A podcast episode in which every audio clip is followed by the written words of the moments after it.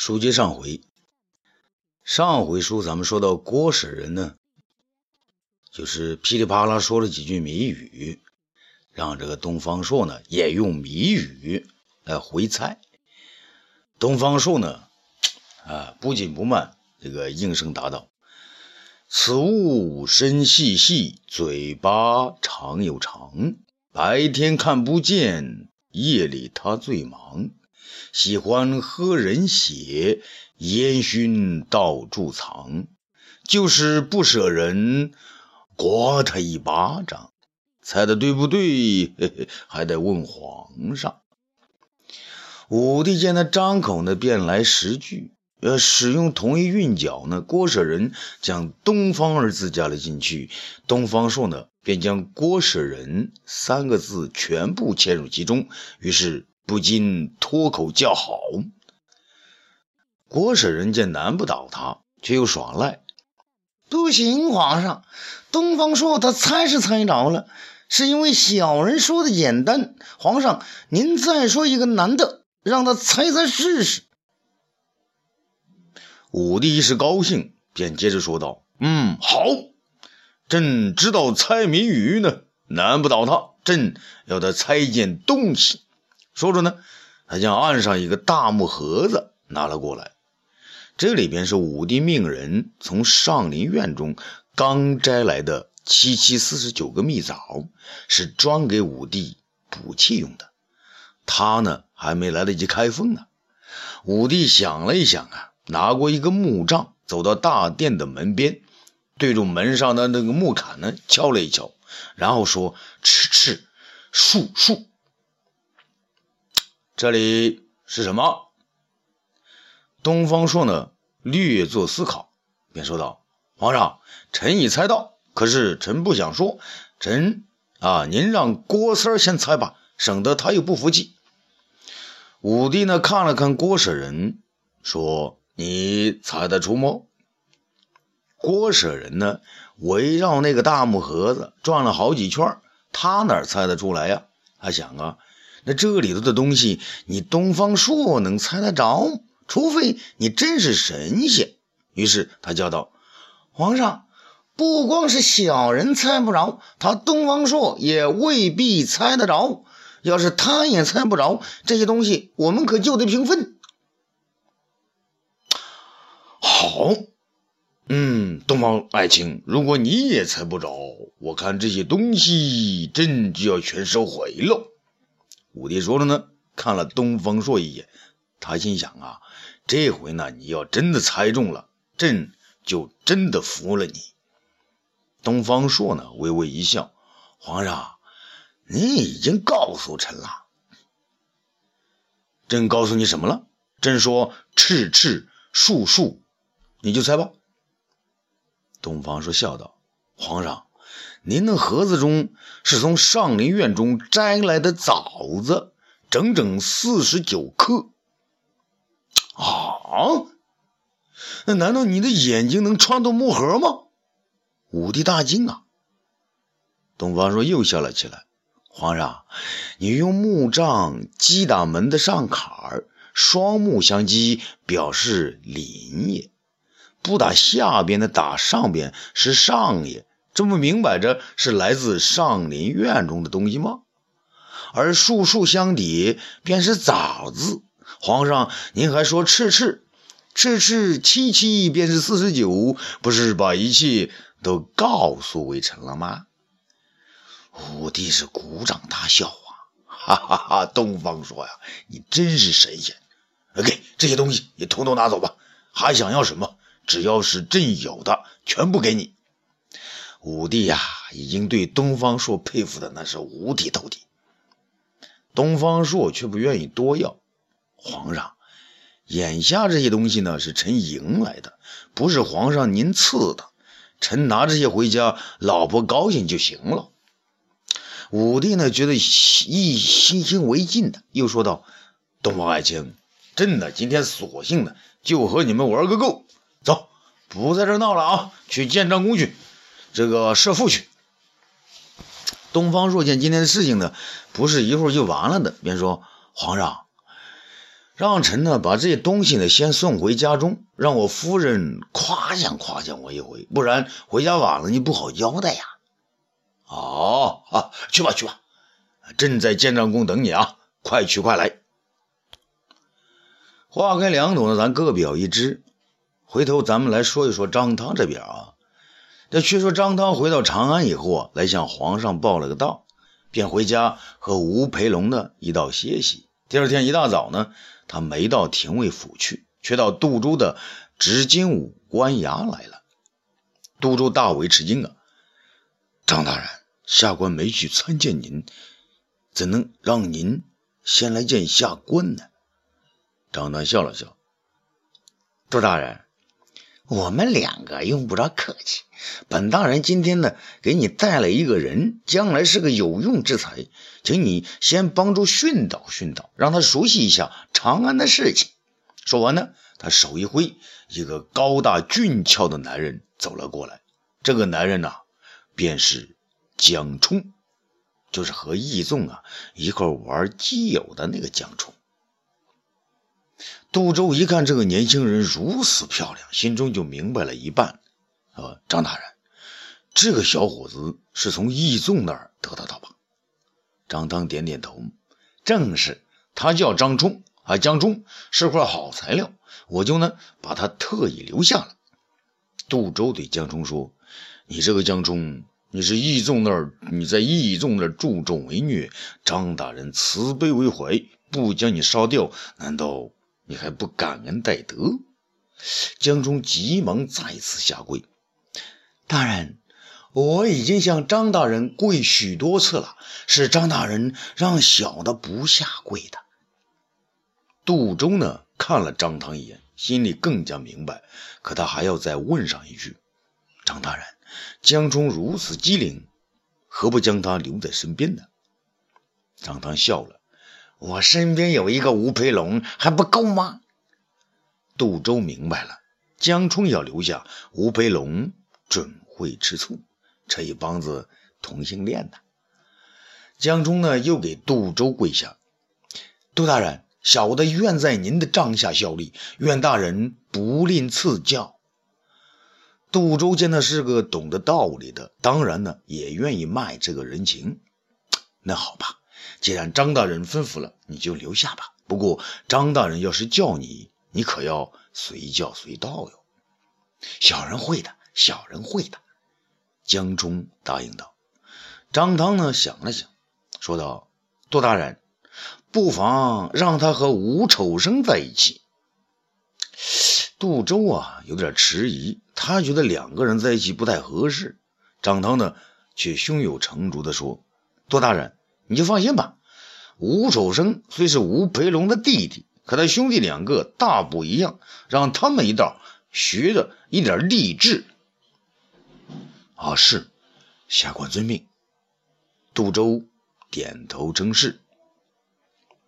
这这边啊，建章宫中啊，还是那个武帝和魏夫子第一次碰见张骞的亭子。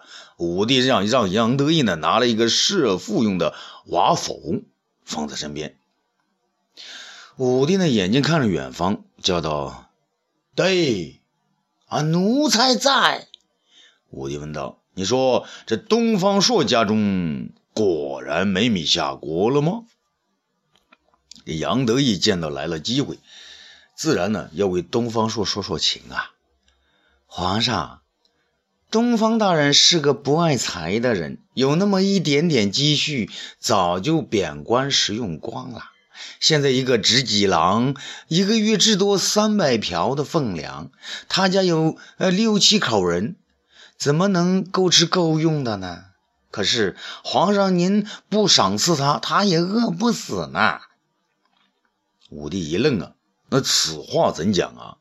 皇上，那东方大人那么多朋友，谁不帮他一把？昨天道来找我，武帝明白了。哦，我说怎么回事？原来你也暗地里帮他啊！朕不许你这样啊！杨得意呢，这回敢于辩解了。皇上，就算奴才不这样。东方朔也不会为点吃的喝的来求皇上的。为什么呀？皇上，卫青大人、公孙贺、公孙敖、霍去病，还有其他人，哪个都会帮东方大人的呀？武帝心想：是啊，东方朔的人缘那么好，连主父偃这么恶的人都还给他祈福呢。想到这儿呢，他点点头。啊，你说的也是。看来朕想让他求朕给他复职，不大容易吗？杨得意呢，也想让东方朔早日官复原职啊。皇上，你不是让他来设伏吗？要是输了，你说要打他一百个板子，东方大人就要求你了。只要有他求你的时候，你就给他复职，这样岂不更好啊？武帝呢，点头称是。对，好，就这样。对你去准备板子啊，伺候他们。是。这郭舍人呢，就住在宫中。他呢，来到建章宫自然不远，东方朔却是姗姗来迟。等他一到啊，武帝便在亭子中坐稳，拿过瓦否，向东方朔和郭舍人出示。东方爱卿、郭舍人，你们看好了啊！朕今天让你们呢，真正的来一次设父。朕把东西扣在这里，只扣两次啊！你们猜着了呢，朕就赏赐百金；猜不着的，朕要赏他一百个大板子。东方朔见这里面呢好像有文章，便说：“皇上，这一赏一罚甚是合理。臣以为这赏与罚都有点太重了吧？”郭舍人却不这么认为。东方大人，你要是嫌赏的金子多了，嗯，还是嫌罚到板子上了呢？东方朔呢瞥了他一眼，呵。哎，你这个小猴精啊！爷爷不是怕金子重了你扛不走，而是怕板子太重你受不起哟。郭舍人呢，一脸的无赖相。皇上，东方大人害怕了，奴才就是不怕。皇上，你放东西吧，奴才保证射得中。武帝不听他们争吵，好，得意，把他们两个人的眼睛都给我蒙上。杨得意过来呢，先把郭舍人的眼睛用黑布蒙上，然后又把东方朔的眼睛也蒙上。武帝呢，看到亭子顶上有个壁虎，一伸手便捉了下来，然后亲自将它反扣在否中，然后说道：“好，呃，将他们的布拿掉吧。”两个太监呢，拿掉两人眼睛上的布。武帝问：“你们两个 谁先猜啊？”东方朔说：“皇上，我东方朔堂堂九尺男儿，和他这个小猴子争不成？让他先猜。”郭舍人却不干：“不，皇上，让他先猜，只怕是小人先猜着了，他跟着捡便宜。”东方朔笑了：“哈哈哈哈哈！小猴精啊，你要是猜猴，爷爷我就猜狗，绝不跟你相同。”郭舍人呢，瞪大了眼睛。要是好猜的不许前面猜的相同，自己当然要先猜了。那好，那好，我先猜。说好了，你要是跟我猜一样的，就算输，就要挨板子。武帝有点着急，啊，少啰嗦吧，你们就这么定了啊！你先猜吧。郭舍人呢，眼睛茫然的看着那个瓦否。好，皇上，我猜。嗯，我猜，我猜是那里都是皇上身上的东西。武帝气得把嘴呢一撇，心想：我身上要是有那个小东西，先把你给宰了。郭婶人记得上次呢，皇上就是把身上的帕子放在里边，怕的就是手帕呀，啊，让他猜的。这回可能那还是那个帕子。要是这样呢，皇上就是有心赏我。想到这儿呢。他认定的叫道：“是的，皇上，奴才猜中了，就是你身上的帕子。”杨德一斥道：“挨打！”他从身边呢，皇上身边拿过帕子，帕子不是在这儿吗？郭使人面色发黄啊，可他以为东方朔能一也就猜不着，最后两人同一下场。奴才猜错了，让他猜呀。这东方朔呢，抬起头来，看到亭子上面呢有一只壁虎在惊慌的寻找什么，好像啊是寻找自己的伙伴。他立刻明白是怎么回事了。哈哈，皇上，这还不容易？臣以为啊，此物脑袋像龙，却没有角；尾巴似蛇，却又有足。咦哟！武帝吃惊的瞪大了眼睛啊！还真神呐！看到武帝这个神态呀，东方朔用肯定的语气说：“稀稀疏疏，远壁而生，俗称西夷，官称守宫。”杨得意高兴的拍着手：“猜中了，猜中了！”郭舍人呢，却又耍起了无赖。皇上，这回不错。奴才以为是杨得意与他串通的。武帝看了一眼杨得意，是吗？得意。郭使人说：“刚才杨得意没把他的布扎紧，让东方朔看到了。”杨得意冤屈的说：“皇上，皇上，你就是赐给奴才一个胆子，奴才也不敢呐。”事实上啊，武帝还想呢，再试一试东方朔。就说那好，朕让你们栽两次，还有一次呢。这次要是郭舍人中了，东方朔不中，那就扯平。要是还跟刚才一样，朕可就要动板子喽。郭舍人呢，没话找话。皇上，要是这回东方朔也猜不中呢？那他上次猜着不算，一点奖赏都没有。郭婶呐，如释重负。好，皇上英明，奴才请皇上把杨得意的眼睛也蒙上，不能让他看到。武帝心想啊，你这个东西啊也太贵了。好，朕准了，你们三个眼睛呢都蒙上，免得有嫌疑。这回朕要看看到底你两个哪个神，哪个鬼。三个小太监呢走了过来，把他们三个呢。眼睛都用黑布蒙上。武帝啊，走到亭子外边，找了半天，没有发现什么稀奇之物。突然呢，他看到树上一个吊丝管儿，他急中生智呢，伸手将树枝扳下，将那个吊丝管呢取来，反扣在腹中。一切停当。武帝说：“啊，好了啊，让他们猜。”太监呢，同时拿掉三人眼睛上的布。武帝呢，重复规则，先猜的随便说啊，后说的呢不能说重。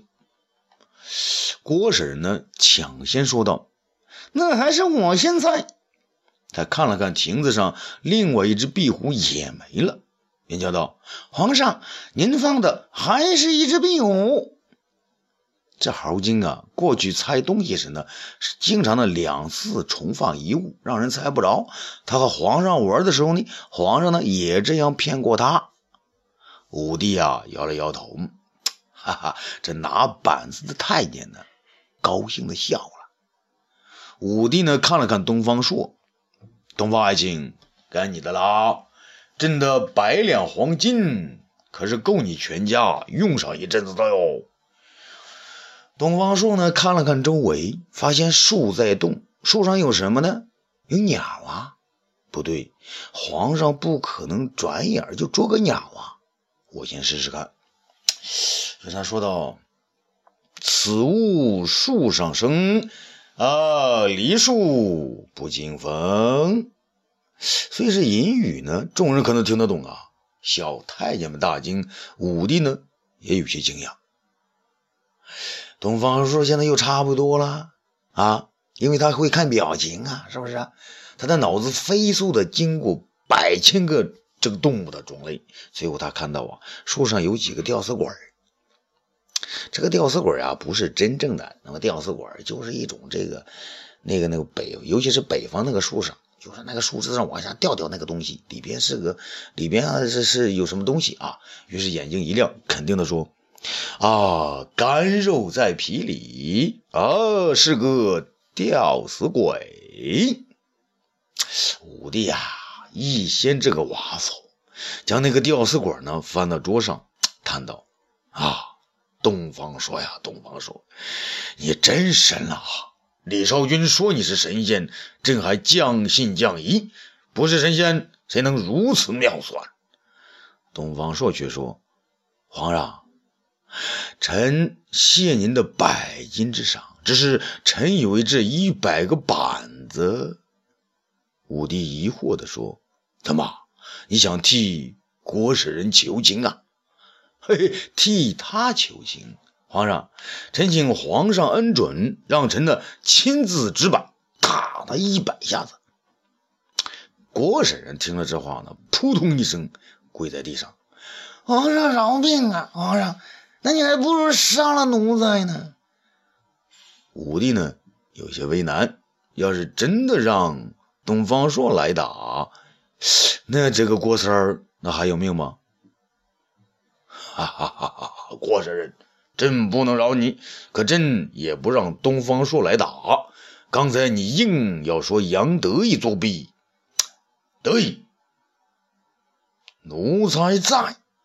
杨得意表面上很温顺，心里呢却暗暗高兴的等着武帝的下文。到预知后事如何，咱们下次接着说。